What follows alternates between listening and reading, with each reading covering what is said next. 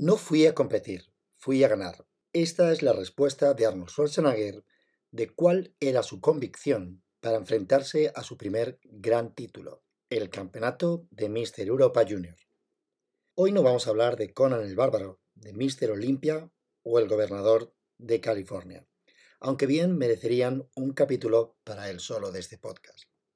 Hoy hablamos de química, concretamente de dos sustancias. Un aminoácido que se encuentra principalmente en los músculos del cuerpo y en nuestro cerebro, y de un alcaloide, que se obtiene de las semillas y hojas de café, té y otros vegetales.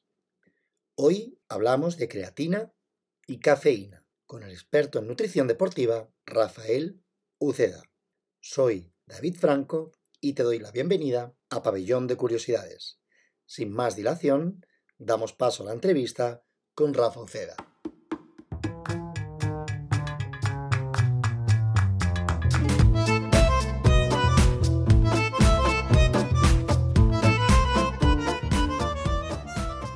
Bienvenido, Rafa. ¿Cómo estás? Pues muy bien, domingo por la mañana, te puedes imaginar, trabajando un poquito. Desde luego, bueno, a la segunda va vencida. Intentamos grabar, como bien decías, este miércoles pasado, pero por inconvenientes de ruidos con los vecinos que andaban con el taladro fue, fue imposible. Así que nos ha tocado reunirnos hoy prontito, por la mañana de un domingo. Perfecto. Y Rafael Luceda es nutricionista deportivo especializado en reeducación nutricional y con él tengo el placer de charlar hoy sobre un par de suplementos, posiblemente los más estudiados y que más evidencia tenemos. Gracias, Rafa, por aceptar la invitación y ayudarnos a tratar de despejar dudas sobre los suplementos que hoy hablaremos. Gracias a ti, David. Es un placer. Son muy conocidos, pero creo que todavía hay falsas creencias en alguno y trataremos de desmitificar algunas falsas creencias. Todavía hoy existe un cierto escepticismo de si son efectivos. Si te parece, arrancamos y vamos a tratar de despejar esas dudas, concretamente de estas dos sustancias, la creatina y la cafeína. Si te parece, Rafa, empezamos por esta primera, que es la creatina. Me parece perfecto. Sí, genial. Pues, ¿qué es la creatina y si es un suplemento seguro para mejorar la ganancia de fuerza y musculatura? Pues mira, te voy a comentar. Como tú has dicho, la, creatina es uno de los suplementos más utilizados a día de hoy en prácticamente todos los gimnasios, centros deportivos y por muchos deportistas en términos generales. Aunque la creatina tiene otras aplicaciones que luego seguramente me preguntarás, pero hablando de qué es la creatina, básicamente para que la gente lo entienda, la creatina es una proteína, como otras muchas proteínas que tenemos en el organismo. Y esta se forma a través de una serie de aminoácidos. Esos aminoácidos, nosotros con nuestro organismo, es con los que los formamos con otras proteínas y juntamos esos aminoácidos y formamos creatina. Y luego esta aparece pues, a nivel celular. Eh, el cometido de la creatina pues, es eh, variopinto, pero eh, normalmente la creatina lo que nos hace es ayudarnos con la formación del ATP. El ATP, todo el mundo conocerá por ahí, ya incluso hay mucha gente que habla de adenosintrifosfato, que es lo que, lo que comúnmente conocemos como ATP, es una molécula que lo que hace esta molécula es literalmente, nosotros tenemos, digámoslo así, diferentes tipos de utilizamos diferentes, de diferentes formas la energía, ¿no? La energía la, la, podemos utilizar a través del glucógeno de la comida que nosotros ingerimos o también la podemos almacenar en el organismo. La, la creatina concretamente nos ayuda a almacenar energía en forma de ATP que son los grupos fosfato que concretamente se almacenan en las fibras musculares más pequeñas y más intensas, como por ejemplo las fibras blancas. Y esta se libera justamente cuando nosotros hacemos ejercicio o cuando, o cuando movemos esas fibras de forma intensa. Entonces, la creatina a día de hoy se puede considerar un suplemento seguro. Eh, hay muchísimos estudios, como tú has dicho. En ningún estudio hemos encontrado ningún efecto secundario negativo y sobre todo em, bueno, pues eh, prácticamente la forma en la que nosotros conformamos la creatina de forma natural se nos quedaría un poco corta a, la hora de, ejecutar estos deportes de alta intensidad, con lo cual el tomarla en suplemento me parece bastante, bastante correcto. ¿Y dónde se encuentra la creatina concretamente? ¿En, qué diferentes partes del cuerpo podemos encontrar creatina? Sí, la creatina, como toda proteína, pues la sintetiza el hígado y el páncreas, eh, eh, pero se excreta a través del riñón. O sea que son los tres órganos que más intervienen en la creatina. Pero no obstante, la creatina se encuentra en nuestra sangre y en nuestras células. O sea, básicamente podríamos decir que se encuentra en todo el organismo. Es como, por ejemplo, el colágeno. Es una proteína que principalmente se encuentra en la piel, ¿no? Y en las uñas, y bueno, en la piel concretamente es donde más se encuentra, en los tendones, etcétera, pero también se encontraría en todas las partes del cuerpo. O sea que la creatina está rulando por todo el organismo, pero donde realmente eh, está más presente, pues lógicamente es en el hígado y en el páncreas, que son, sus zonas de síntesis. ¿Y, es bueno eh, suplementarse con creatina? ¿Crees que necesitamos un aporte extra? Sí, pero te comento, aquí tenemos que ver los diferentes tipos de, para empezar, usos de la creatina y el tipo de persona que debería de utilizar creatina y cuál no. Y aquí lo voy a dividir en algunas partes. Mira, te comento. Eh, por ejemplo, eh, vamos a empezar el uso de creatina en deportistas. En deportistas, siempre y cuando, antes hemos hablado de que la creatina tiene una forma de liberarse, que es en forma de ATP y o sea, ayuda con la formación del ATP. Entonces, cuando el ATP se libera, es cuando, cuando estamos sacándole jugo partido a esta creatina, ¿no? A nivel deportivo. Lo que luego nos producirá, pues a lo mejor mejor rendimiento, el, mejor rendimiento nos llevará tal vez a poder conseguir más masa muscular en el caso de que ese sea nuestro objetivo, etcétera. Pero como se libera solo en las fibras musculares blancas o principalmente en estas, que son las que intervienen cuando uno hace fuerza, lo más interesante para tomar creatina es cuando un deportista hace ejercicios de fuerza eh, o ejercicios de altísima intensidad eh, aunque sean aeróbicos, pero tendrían que ser de altísima intensidad. Hay unos estudios que han demostrado que a partir de las 180 pulsaciones por minuto aproximadamente es cuando se podría liberar creatina en ejercicios de aeróbicos. Pero claro, 180 pulsaciones por minuto estamos hablando de gente que está dejándose la piel literalmente haciendo ejercicio y normalmente un aeróbico a 180 pulsaciones no es un ejercicio que se utilice durante media hora, 45 minutos, sino que se utiliza en periodos muy cortos, como un HIT, por ejemplo, un HIT aeróbico en el que a lo mejor podríamos tomar creatina. No obstante, lo más conveniente es utilizar la creatina para, como digo, eh, personas que estén desarrollando ejercicios de fuerza principalmente, que es donde vamos a conseguir liberar, liberar esa energía adicional que con la creatina hemos conseguido formar. ¿no? Luego, por otro lado, hay un último uso en la creatina, bueno, habría más, pero digámoslo así, que no sería el uso para deportistas. Estaríamos hablando de una creatina que podría tomar una persona, por ejemplo, que tuviera carencias de creatina. Por ejemplo, luego seguramente hablaremos de, esto, de veganos o de eh, personas que a lo mejor tienen pues, eh, bajos niveles de creatina por su eh, por sus diferentes condiciones biológicas o bien tengan alguna patología que con la creatina podamos ayudar a mejorar, pero vamos, serían los menores casos. O sea que la creatina básicamente habría que usarla principalmente en ejercicios de fuerza y prácticamente solo de esta forma.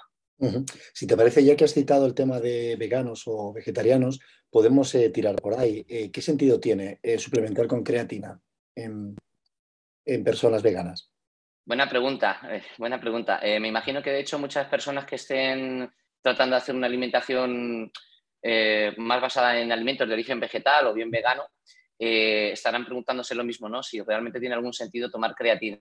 Pues resulta que sí, que tiene no solamente un sentido, sino que tiene bastante sentido. Hay que entender que un vegano, ya que la creatina, la creatina se forma normalmente como es una proteína, eh, normalmente se forma en las carnes, los pescados, los huevos. Entonces, todos estos alimentos normalmente son carentes en una nutrición vegana, lo que significa que muy probablemente estas personas vayan a tener carencias de creatina. Por lo tanto, el tomar creatina les va a ayudar a mejorar en todos los aspectos la, formación de esos aminoácidos que se conviertan en esa proteína y, por tanto, la carga de ATP. Así que un vegano sería un candidato perfecto para tomar creatina. Eh, añado que una persona de forma natural, con una nutrición omnívora, vamos a decirlo así, eh, estaría acumulando aproximadamente unos 2 gramos de creatina de forma natural, una persona de 70-80 kilos de peso en su organismo a través de, las comidas, de, nuestras comidas normales, de todos los días. Pero en veganos eh, hay estudios que más o menos indican que podría estar del orden de 0,5, 0,4, 0,6 gramos de creatina en, acumulados en, total en su peso corporal al día, lo que significaría que tendría una carencia muy grande. Así que suplementarse con creatina en un vegano lo veo más que conveniente. Perfecto. ¿Y qué tipos de creatina existen o, cuál es la que debemos tomar? Pues mira. He visto muchas creatinas en el mercado con electrolitos, con le añaden un montón de cosas. ¿Y, mm. qué nos puedes decir sobre esto? Mira, principalmente yo veo que cuatro grupos de creatina donde, bueno, pues los voy a separar un poco, pero básicamente creatina solo hay una, que es la proteína. Lo que ocurre es que luego a esta proteína pues se la puede procesar, se la puede micronizar, se la puede añadir alcalina, se la puede, como tú has dicho, otra serie de, aditivos, ¿no? Lo que pasa es que, bueno, luego por ahí tenemos a la industria de la suplementación que lógicamente pues, eh, es donde tenemos eh, eh, los grandes inconvenientes y los grandes interrogantes. creatina monohidrato sería el, suplemento adecuado, que es básicamente lo que estamos diciendo con creatina monohidrato es que literalmente solo es creatina, ¿no? Entonces, la creatina pura, donde me paso a Creapur, que me parece que, es otro, otro, de los modelos que ahora mismo tenemos, ciertamente es una marca que ahora mismo está consiguiendo, pues, a través de sus laboratorios, demostrar que están pudiendo hacer un extracto de creatina más puro que tal vez en otros, en otros suplementos y tienen una etiqueta de, calidad a nivel europeo bastante importante, pero bueno, estamos hablando de la industria de la suplementación y tampoco sabemos si dentro de todo esto puede haber algo de comercio detrás. No, no obstante, los estudios indican que así es y que Creapur, como una parte de la creatina, podría ser pues, eh, un suplemento de creatina un poquito más indicado pero creatina monohidrato sería lo ideal para cualquier persona. Yo sugiero tomarla en polvo, es decir, tampoco es necesario tomarla en cápsulas o pastillas. Viene a ser más o menos lo mismo, pero bueno, en polvo primero es más fácil de dosificar, es más económica eh, y bueno, cada persona puede ponerse los gramos que, que, por su peso corporal deba, deba tomar, etcétera, etcétera. Como te decía, también está la creatina micronizada. Simplemente esto es que la trituran más y su absorción es un poquito mejor. Entonces, bueno, pues no viene mal, pero a lo mejor por cuestiones económicas no merece la pena, porque al final tú la vas a absorber y la vas a descomponer de la misma manera, ¿no? Eh, y luego, bueno, también existe la crealcalina y como tú decías, con electrolitos, etcétera. La crealcalina, que también la he visto que es muy frecuente, es un suplemento muy frecuente, básicamente eh, lo que hace es reducir eh, em, los ácidos estomacales que se, que se utilizan para que ésta sea metabolizada. Entonces, digámoslo así, es como más suave. Pero en todos los casos todo, todo es creatina. Eh, la cuestión es que con añadidos o sin añadidos, al final lo que estamos verdaderamente obteniendo de esos suplementos es, el monohidrato de creatina. Con lo cual, yo lo que considero más importante es tomar un monohidrato de creatina lo más puro posible. Luego, independientemente de las marcas, de si viene micronizada, algunos pues a lo mejor les viene bien tomarla micronizada porque les causa menos efectos secundarios, a otros les viene mejor tomarla con alcalina porque evita que se les produzcan esos ácidos estomacales que no a todas las personas lo metabolizan de la misma forma. Pero vamos, básicamente todo es creatina, solo que con algunos añadidos y, en todo caso monohidrato de creatina sería el, suplemento, lo que deberíamos de tomar. Perfecto. Y Rafa, em, volvamos de nuevo al deporte. En deportes de resistencia y quería hablar sobre la recuperación post-entreno. Eh, ¿Qué evidencia hay aquí respecto a la creatina, el uso de la creatina?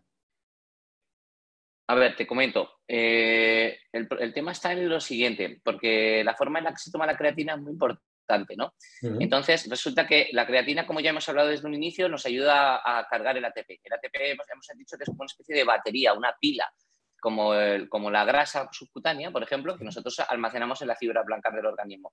Entonces, en función de cómo tomemos la creatina, vamos a conseguir primero un posible mejor rendimiento y el rendimiento luego lo que nos va a producir es una estimulación que a posteriori generará una demanda en la recuperación. Entonces, la creatina básicamente lo que interviene es en el rendimiento, no exactamente en la recuperación.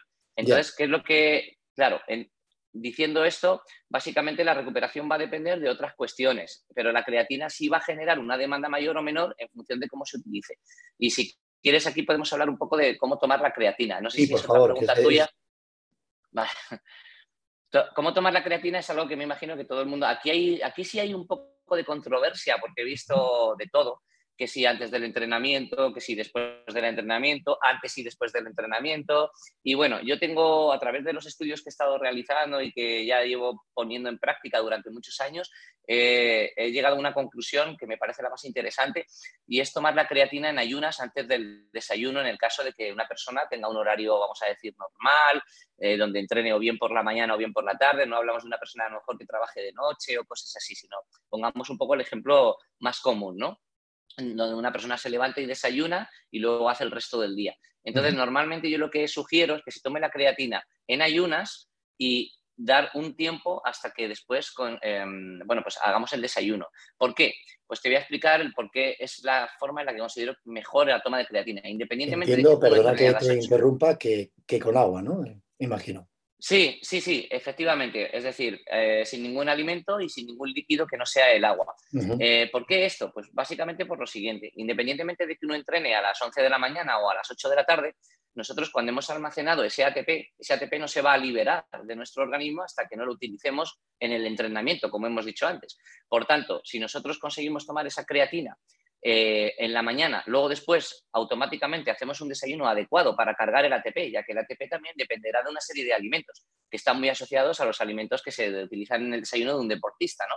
Entonces, esa creatina lo que ha hecho ha sido ayudarnos a que esos alimentos, además de producir un glucógeno de forma natural, parte de, esos alimentos se van a convertir en ese ATP, ¿no? A través, junto con la creatina. Entonces ya los tenemos ahí almacenados, tenemos nuestra pila guardada y esa pila guardada la desarrollamos en el momento del entrenamiento.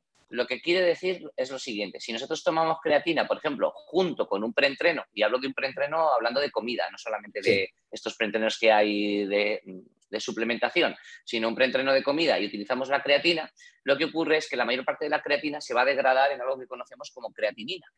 La creatinina en realidad no es que sea algo malo, el organismo se deshace de ella y no hay ningún problema, pero claro, al degradarse ya no es creatina y por tanto ya no estamos consiguiendo los efectos de la propia creatina. Eh, entre, tomarla después del entrenamiento no le veo ningún sentido, aunque bueno, todo depende de, aquí siempre hay que hablar de circunstancias porque ciertamente en ciertos profesionales y, o, personas que tengan otras condiciones se puede hacer de otras maneras, pero a cada caso de forma particular. Pero si hablamos de algo genérico, la creatina deberíamos de tomarla sobre todo en ayunas, sería muy importante, dar un tiempo hasta hacer el desayuno, normalmente 10-15 minutos, y una vez que hayamos hecho el desayuno sabemos que esa pila ya está ahí cargada. Entonces ya podemos luego utilizarla en el momento del entrenamiento. Es la, mi mejor recomendación sobre, sobre el uso de la creatina. La creatina me imagino que funciona por acumulación. No creo que sea desde el primer día, ¿no? Eh, esas recargas de creatina en, el músculo. Me imagino, ¿no? Tendrás que tener un tiempo de espera hasta que puedas tener, obtener los mejores beneficios. Bien, eh, en esto te comento, porque aquí también hay un poquito de controversia, ¿no? Eh, muchos de los fabricantes te recomiendan que hagas el típico periodo de carga, ¿no? O, o semana de carga, etcétera. Entonces, eh, va a depender un poco de, las necesidades de la persona. Imagínate que tú tienes una competición dentro de un mes, bueno, pues y, andas bajo los niveles de creatina. Lo vemos en tu analítica y nos damos cuenta de que tienes unos niveles bajos de creatina. Tenemos una competición previa que va, que, va a ser bastante temprana, entonces a lo mejor sí puede convenir hacer esta semana de carga simplemente por el hecho de que eh, pues te va a costar más tiempo llegar a los niveles adecuados pero por norma general, una persona que está empezando o una persona que, bueno, lleva un tiempo tal vez, pero quiere mejorar simplemente, creo que no le, no le hace falta, porque en este mundo del deporte y de la nutrición todo va bastante lento, ¿no? Entonces, eh, en mi opinión personal, uno toma la cantidad de creatina que debería de tomar en base a su peso corporal y poco a poco se irán llenando los depósitos de creatina del organismo. También es cierto que ya de por sí nosotros generamos creatina. Una persona que es deportista tiende a absorber mejor la creatina. Por tanto, una persona que ya lleva un tiempo haciendo deporte y no tiene una prisa por una competición o por algo así, pues seguramente enseguida también va a estar con sus niveles de creatina adecuados. Además, a mayor demanda, a mayor liberación de ATP, mayor demanda de creatina se produce al día siguiente, lo que significa que cuando tome la creatina del día siguiente ya deposita va a absorber mejor. Así que los periodos de carga mm, son indiferentes, eh, salvo con casos muy concretos, yo no lo recomendaría, pero básicamente porque el tiempo de desarrollo de todo esto siempre es, muy grande. ¿no? Entonces, bueno, una semana de diferencia en algunas personas puede suponer un mundo, pero en la mayor parte de la gente una semana no deja de ser una semana, ¿no? Ya, ya, he entendido. Pues hoy creo que hablamos de rendimiento deportivo, de fitness, de estilos de vida saludable, pero quiero ir un poco más allá de esta ganancia de fuerza y entrenamiento de la que hemos estado hablando ahora. Hay estudios que recomiendan la creatina para combatir la sarcopenia, por ejemplo, la pérdida de masa muscular. Y esto está estrechamente relacionado con la vejez, con las enfermedades tipo cáncer o degenerativas a nivel óseo. ¿Qué nos puedes aclarar aquí, Rafa, en este sentido? Bien, eh, bueno, eh, la ciencia avanza a pasos agigantados y es algo espectacular. Eh, también es cierto que la ciencia tiene mucha controversia entre sí porque hay muchos intereses creados detrás de la ciencia, ¿no? Eh, hoy por hoy podemos comprobarlo con el mismo COVID, para que nos entendamos. Entonces, claro, ¿qué es lo que ocurre? Lo que ocurre es que todos esos estudios, hasta que al final se van eh, comprendiendo en realidades, pues cuesta un poco el matizarlos y controlarlos. Una multinacional puede tener la intención de ponerte un estudio donde favorece, por ejemplo, la creación de masa muscular y ya con eso tenemos una venta de un suplemento estupendo para todos los que quieren aumentar la masa muscular y así sucesivamente, ¿no? Eh, imagínate que la creatina pues cura el dolor de cabeza, bueno, pues ya todo el mundo compraría creatina en lugar de, hacer otras terapias.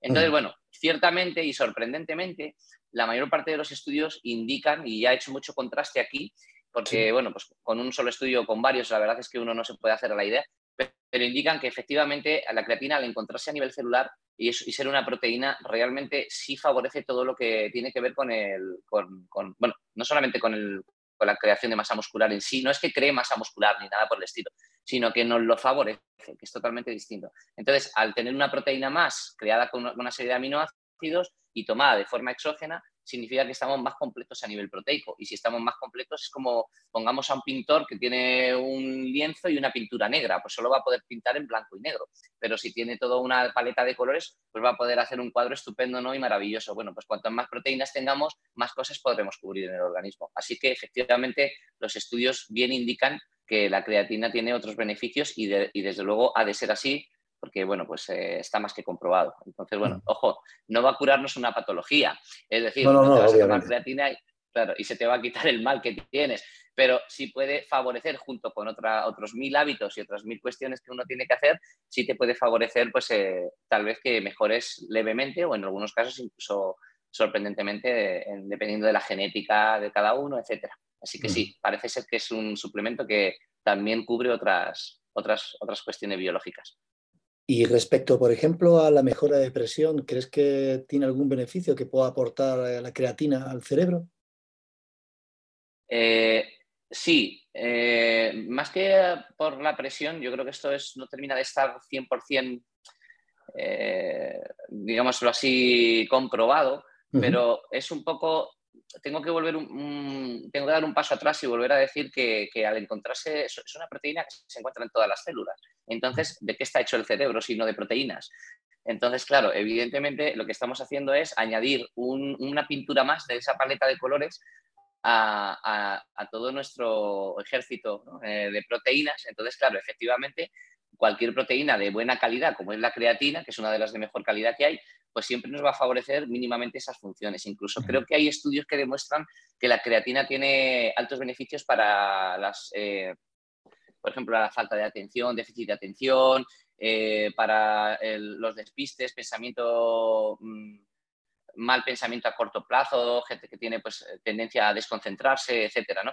Pero claro, repito, no es, te tomas creatina y no vas a mejorar tu nivel de concentración, pero si te tomas creatina y sigues otra serie de hábitos, pues tendrás un puntito más para, vamos, que no es un producto milagro, pero de hecho, si hubiera algún milagro, sería la creatina, porque es de los pocos suplementos que considero que cubre un montón de cosas, que es inocuo, que tiene bastantes eh, aplicaciones y que además funciona de verdad. Estamos hablando de muchísimos beneficios, pero ¿puede tener la creatina efectos secundarios? Bien, eh, otro tema controvertido, ¿no? Eh, aquí verdaderamente ves, lees y demás, pero al final uno tiene que basarse en la ciencia de rigor y la ciencia de rigor nos dice que no. Eh, no estamos hablando de, las multinacionales ni de las empresas de, venta, de, suplementación, estamos hablando de los estudios imparciales científicos. Mm. Entonces, no hay efectos secundarios, pero esto es como todo. Yo, por ejemplo, em, he utilizado algunos, el bicarbonato sódico, lo he utilizado para, algunas competiciones. el bicarbonato sódico en principio es sodio, eh, bueno, es un compuesto de sodio y, el 80, 90 o 99% de las personas lo asimilan y lo aceptan perfectamente. Pero mm. hay un rango, un pequeño rango, un pequeño haremo de personas que pueden tener alguna reacción. Normalmente las reacciones son más bien digestivas, ¿no? Entonces, la creatina a día de hoy no ha mostrado ninguna, ninguna reacción salvo, bueno, perdona, incluso se hizo un estudio eh, con una persona que tomó, bueno, varias personas estuvieron tomando 30 gramos de, de creatina diarios durante un mes sin producirle ningún efecto secundario de ningún tipo, y ni a corto, ni a medio, ni a largo plazo, lo que significa que, bueno, pues parece que no hay ninguna evidencia, tanto en el rigor científico como en las pruebas que se han realizado y en los análisis clínicos. Ahora, no obstante, eh, si uno toma más creatina de lo normal, lo que le podría ocurrir es sufrir de diarrea, por ejemplo. Sería, digamos, el efecto secundario, pero esto es lo mismo que pasa si tú utilizas alguna otra cosa, alguna otra sustancia que la estés utilizando con, en gran cantidad. Probablemente si tomas mucha leche, pues te vendrá lo contrario. En lugar de una diarrea, pues te producirá un estreñimiento, ¿no? Y estás tomando simplemente leche. Por lo tanto, pues las sustancias cuando se toman en demasía lo que pueden producir es efectos secundarios, pero lógicos por el simple hecho de estar tomando demasiada cantidad. No obstante, si quieres, te cuento también un poco cuáles son las cantidades, que no sé si esto me lo vas a preguntar aparte, pero ya que lo estoy comentando, bien, em, las cantidades de creatina eh, en función de la persona, pero vamos a hablar siempre en cuestiones genéricas de deportistas, deportistas que principalmente hagan fuerza o que hagan alta intensidad en sus entrenamientos. Eh, normalmente es de 0,08 gramos por kilo de peso corporal. Ojo con esto de 0,08 gramos por kilo de peso, porque no es lo mismo tener una persona con un 30% de grasa que tener una persona con un 10%, que pesen lo mismo. Entonces, más bien estaríamos, para ser un poco hilar fino, deberíamos de trabajar sobre todo con el peso muscular. Pero bueno, al final se comprende un poco el peso general como el más menos que, estamos acostumbrados a ver en todas estas cosas. No obstante, siempre que sea un deportista relativamente consumado, pues podemos ceñirnos a ese 0,08 gramos. Pero en términos generales, estamos hablando de una persona de 70-80 kilos, pues tomar entre 7 y 9 gramos de creatina, entre 7 y 8 gramos aproximadamente. Si su masa muscular es muy grande, pues se iría al rango mayor, en torno a 9 gramos. Si su masa muscular es más baja y tiene un peso corporal con grasas añadidas, pues nos iríamos al rango más bajo, en torno a 7. ¿no? Eso sería la forma más correcta de usarla en, las cantidades más adecuadas. Se tomaría en una sola vez, como, como estuvimos hablando antes, porque no tiene sentido que la tomemos en dos veces, ya que el ATP se va a acumular de la misma manera tomándola en una que en dos que en tres. perfecto. Mm. Hablemos ahora, si quieres, de falsos mitos sobre la creatina. Eh, yo he escuchado problemas eh, de daños renales o incluso el fomento de la calvicie. Eh, ¿Qué me tienes que contar sobre esto? Pues nada, tengo que reírme. tengo que reírme porque prácticamente... Bueno, la gente que nos escucha no nos ve, pero yo debe ser que tomé mucha creatina de joven. porque estoy calvo. Debiste tomar, mucha, debiste tomar mucha creatina o fuiste un motero consumado, porque también había un falso mito que decía que, los moteros eran todos calvos, ¿no? Yo fíjate y estoy dándole todo el día. De hecho, hoy llevo una promoción estupenda para, el mundo de la moto. Y bueno, pues es como todo. Es decir, eh, no ha habido absolutamente ningún estudio que lo demuestre. No se ha encontrado relación alguna en que produzca calvicie. Es que desde el punto de vista científico no tiene sentido, ¿sabes? Te quiero decir, em, hay veces que simplemente las multinacionales lo que hacen es tratar de producir contrapropagandas. Pero yo, como verás, no estoy a favor ni de los de la derecha ni de los de la izquierda, ni me importa ni, me, ni vamos, que la gente pueda vender creatina o que no la venda, eso es cosa de los demás. Yo, yo intento hablar de lo que es en sí el, eh, la sustancia, ¿no? Y por tanto, eh, te diría que no, no hay ningún efecto secundario, pero es que además no hay ningún estudio que lo demuestre mm. y lo único que pienso que aquí está pasando es que está habiendo algo de contrapropaganda subliminal que se está metiendo un poco pues por la, por la creación de nuevos productos que están saliendo, que también soy consciente de ello, y vamos, nada más que eso. Eh, no, no, mucho más que añadir, porque como no hay ningún estudio que lo evidencie, ni, ni nada que lo contradiga, entonces, nada, lo de quedarse calvo tiene otras muchas condiciones y, como todos sabremos, principalmente hay una condición genética que, ayuda bastante con esto. No obstante, eso es otro tema a tratar y, se puede hablar mucho de él. se puede hablar mucho de él.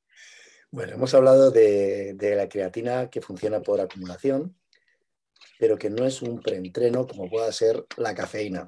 Y aquí aprovecho para introducir a otra sustancia de la que hablaremos hoy, es uno de los estimulantes más consumidos en el mundo, la cafeína. Rafa, ¿qué es la cafeína y, de dónde proviene? Bueno, a la pregunta qué es la cafeína, podríamos estar como tres horas hablando de ella, así que te voy a hacer un mega resumen, porque básicamente todo el mundo sabe lo que es la cafeína. Eh, la cafeína es un neuroestimulante, es decir, trabaja a través del sistema neurálgico y produce una serie de hormonas que nos ayudan a obtener la energía, ¿no? Luego, si quieres, o en, otra ocasión, o cuando tú quieras, yo te puedo dar un, todo un seminario sobre esto, porque la verdad es que esto tiene bastante miga y aquí intervienen muchos conceptos eh, bastante complejos, eh, técnicos, etc. Pero bueno, básicamente es eso, un neuroestimulante. Entonces, ¿de, dónde o qué, qué, qué, elementos o alimentos o sustancias la contienen? Pues bueno, como todo el mundo sabe, la cafeína principalmente proviene del café, de hecho por eso se le llama cafeína, pero no es el único alimento o sustancia de la cual uno puede sacar cafeína. La cafeína también puede aparecer de las hojas de té, es decir, todos los tés contienen lo que comúnmente aquí llamamos teína, pero bueno, al final es, lo mismo que la cafeína, viene a ser exactamente la misma sustancia, solo que en diferentes niveles de concentración. Y bueno, también proviene de, curiosamente, de las vainas de cacao, que también, contienen, también contienen cafeína, y de las nueces de cola, que son aquellos... Em, lo que utilizan para, hacer el sabor a cola, por ejemplo, en las Pepsis, en la Coca-Cola, este supuesto ingrediente secreto que tantos años se, estaba diciendo que no, no se sabía, ¿no? Pues, pues, resulta que son nueces de cola, tan sencillo como eso. Entonces también contienen algo de, de cafeína. De ahí que la Coca-Cola y la Pepsi Cola y todos los refrescos de cola naturalmente contenían cafeína hasta que, bueno, empezaron a hacer el, procesado para sacar la cafeína de estas nueces de cola. Pero vamos, básicamente se encuentra en, esos, alimentos, siendo el principal el café. Y no obstante, también está la cafeína sintética, que es la cafeína que, pues, que fabricamos nosotros los humanos haciendo los extractos de, todos estos, de todos estos plantas y, demás, ¿no? Eso sería... ¿Y no crees que, es posible que usemos un poco de, tomar mucha cafeína? ¿Cuál crees que pueden ser los problemas que puedan derivar de este consumo excesivo? Pues mira, son muchos. Eh, son muchos y además no solamente por la cafeína, sino porque la cafeína se introduce a través de los alimentos que ya hemos hablado. No es lo mismo introducir cafeína sintética de, forma puntual para una competición por una situación concreta en una persona que la necesite por una situación concreta a esa persona concreta, que utilizar cafeína para todos los días, porque, bueno, culturalmente, por ejemplo, pues lo tenemos instalado prácticamente en todo el mundo, ¿no?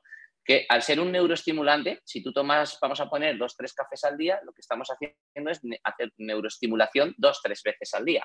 Esa neuroestimulación lo que hace es producir unas hormonas de forma artificial, o sea, las hormonas se forman de forma natural, pero lo estamos haciendo a través de un elemento exógeno, que es la cafeína. Entonces, ¿qué es lo que está ocurriendo con la cafeína? Pues muy sencillo. La cafeína lo que hace es producir cortisol, para que nos entendamos un poco en crudo. El cortisol o cortisona lo que hace es extraer la energía de nuestras células proteicas, principalmente, es decir, de las células que, por ejemplo, forman nuestros músculos. ¿no? Entonces, cuando nosotros tomamos una cafeína para hacer un preentreno, eh, lo que está, y ponte el caso que no tomemos glucógeno, es decir, una comida además de la cafeína, lo que estamos haciendo es utilizar la cafeína para obtener esa energía, pero la energía no sale de la cafeína, la energía se extrae de nuestro organismo a través de la, de la, estimulación neurálgica. Entonces, cuando la cafeína está haciendo efecto, lo que estamos haciendo es comer proteínas de nuestro propio organismo para obtener esa energía, lo que significa que no estamos avanzando literalmente nada, ¿no?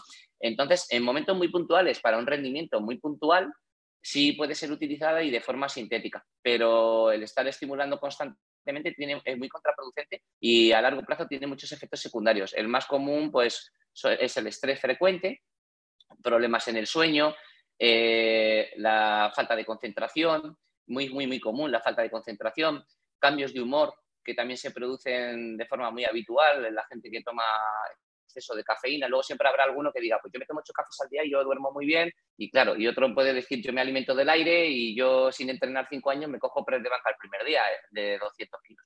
Pero claro, siempre están los, casos excepcionales, ¿no?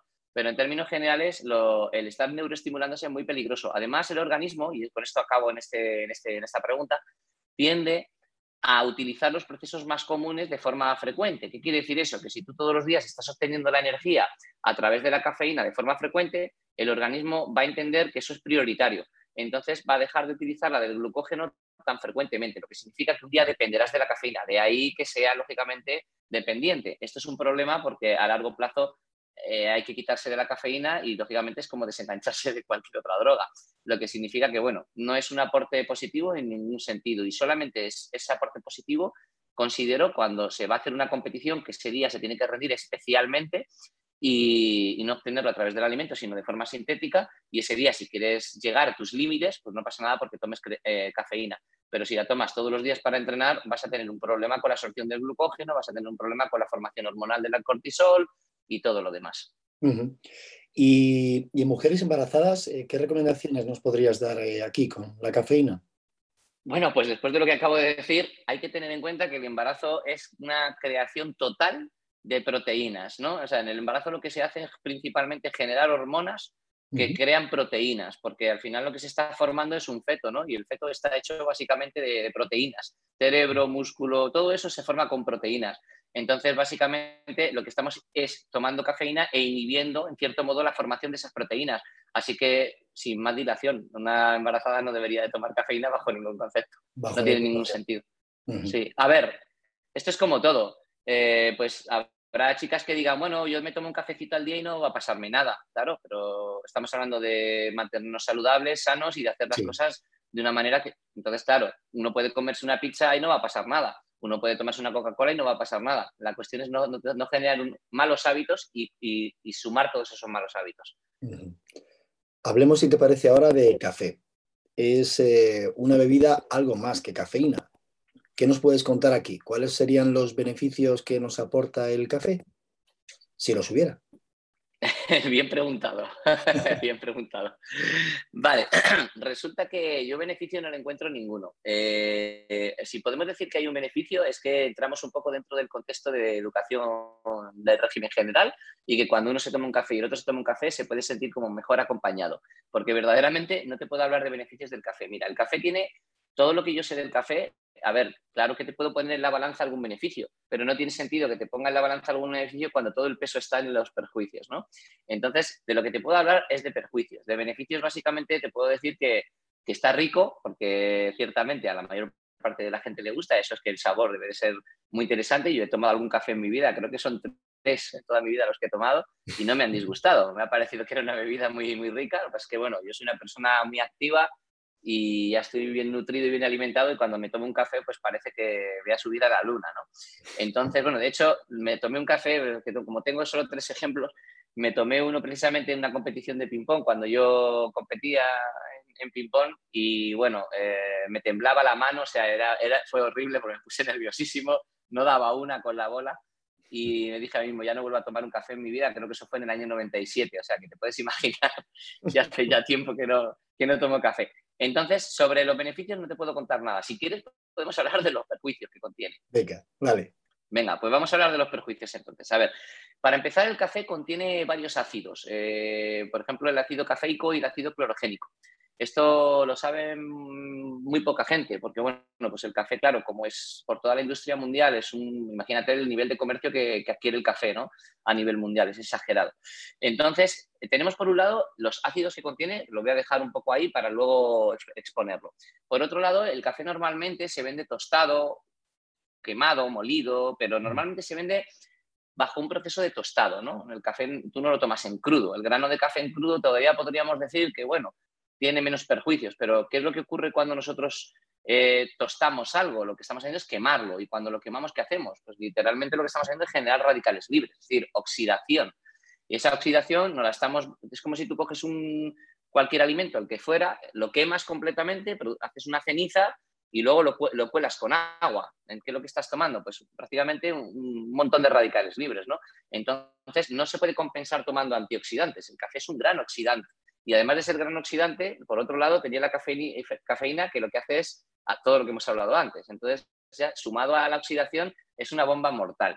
Em, el ácido cafeico y el ácido clorogénico, sin desglosarme demasiado, eh, básicamente lo que producen son principalmente cálculos renales. Y de hecho, mm, habrás visto que una gran parte de la población padece de estos problemas de cálculos renales los cálculos renales nos llevan a tener cólicos y todo este rollo. Bueno, yo tengo aquí pacientes, miles, podría decir, con cólicos nefríticos. Entonces, lo que suelo hacer es quitarles todos este tipo de ácidos, ácidos cafeicos, ácidos clorogénicos, que lógicamente pues, producen este, esta acumulación de oxalatos de calcio. ¿no?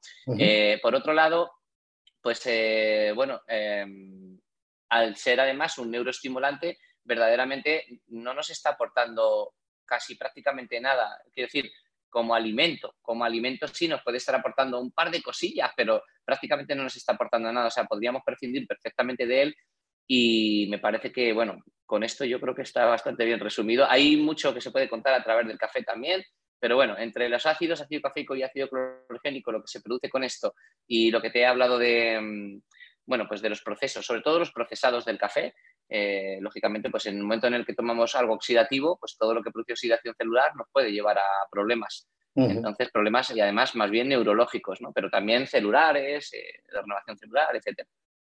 Entonces, ¿qué, qué, nos, ¿qué les podrías decir a todos aquellos que necesitan un café por la mañana según se levantan mm. para, para espabilarse? ¿Crees que hay una dependencia muy fuerte al café o existe un efecto placebo o, o esta tolerancia? No, no es un efecto placebo, perdona que te haya cortado, mm, eh, David. No es un efecto placebo, es una realidad. el café neuroestimula y por tanto uno se siente más despierto. ¿Qué les diría a todas esas personas que por la mañana se levantan y necesitan un café? Ojo, necesitan, ya sabes, esto un poco entrecomillado. No es que lo necesiten, es que dicen, joder, estoy dormidísimo. ¿Te acuerdas los primeros minutos de conversación que he tenido contigo, lo que te he dicho, ¿no? Estoy dormidísimo, ¿no? bueno, pero para empezar el despertar es un proceso natural que lógicamente eh, requiere unos minutos o, incluso en algunas ocasiones, como es el, el caso de mi persona, al menos de media hora en adelante. Pero no obstante, si uno no quiere soportar, no puede soportar esa circunstancia, o bien porque tenga que rendir con mucha intensidad o vehemencia en el trabajo, eh, le diría que simplemente haga una buena dieta, porque lo que está ocurriendo es que si una persona tiene problemas con la energía por la mañana, que no se está nutriendo correctamente o bien que no está descansando correctamente. Y si no está descansando correctamente, puede que no esté llevando los hábitos correctos en sus dietas y en sus entrenamientos. Entonces, cuando uno descansa correctamente y se nutre correctamente, tanto el glucógeno del desayuno como el descanso que nos ha reportado la noche y la renovación celular que se ha producido, debería de producirnos la suficiente energía como para estar en unos minutos bastante activo. Así que el que toma café, porque si no, echa toda la mañana con la cabeza encima del ordenador, es que tiene problemas con su nutrición o tiene problemas con sus hábitos. Eso es lo que te podría decir. Pues muchísimas gracias, Rafa, por esta charla matutina. Creo que has aclarado de sobra los conceptos más importantes de estas dos sustancias y los beneficios de su suplementación, ¿o no? Dinos si te parece para, para, acabar, ¿dónde puede encontrarte la gente o contactar contigo todo aquel que esté interesado? Pues mira, te cuento, yo actualmente estoy empezando a darle un poquito más duro a las redes sociales. La verdad es que siempre he tenido mucha carencia de tiempo entre la investigación, los seminarios, las conferencias, el escribir artículos por ahí para diferentes tipos de, medios informativos, em, bueno, pues el, desarrollar los proyectos de mis pacientes y llevarles, el atender la consulta. Al final, casi que no utilizaba nunca tiempo para las redes y actualmente he empezado a utilizar las redes. Entonces, te voy a decir, porque tengo un Instagram que sería, me pueden buscar como Uceda Dietista. Eh, más adelante cambiaré mi nombre y lo pondré como Rafa Uceda simplemente, nutrición avanzada. De momento lo vamos a dejar como Uceda Dietista y como Uceda Dietista también me pueden encontrar Rafa Uceda Dietista en Facebook que sería pues, eh, otra de las redes más comunes. Y bueno, pues tengo la red que, más fuerza le voy a dar, que es donde bueno, voy a empezar a, generar un contenido un poquito más serio y un poco más contundente, que va a ser a través de YouTube, que va a ser también como Rafael Uceda Dietista. Vamos a entrar Uceda Dietista, Rafa Uceda Dietista, me van a encontrar prácticamente por todas las redes.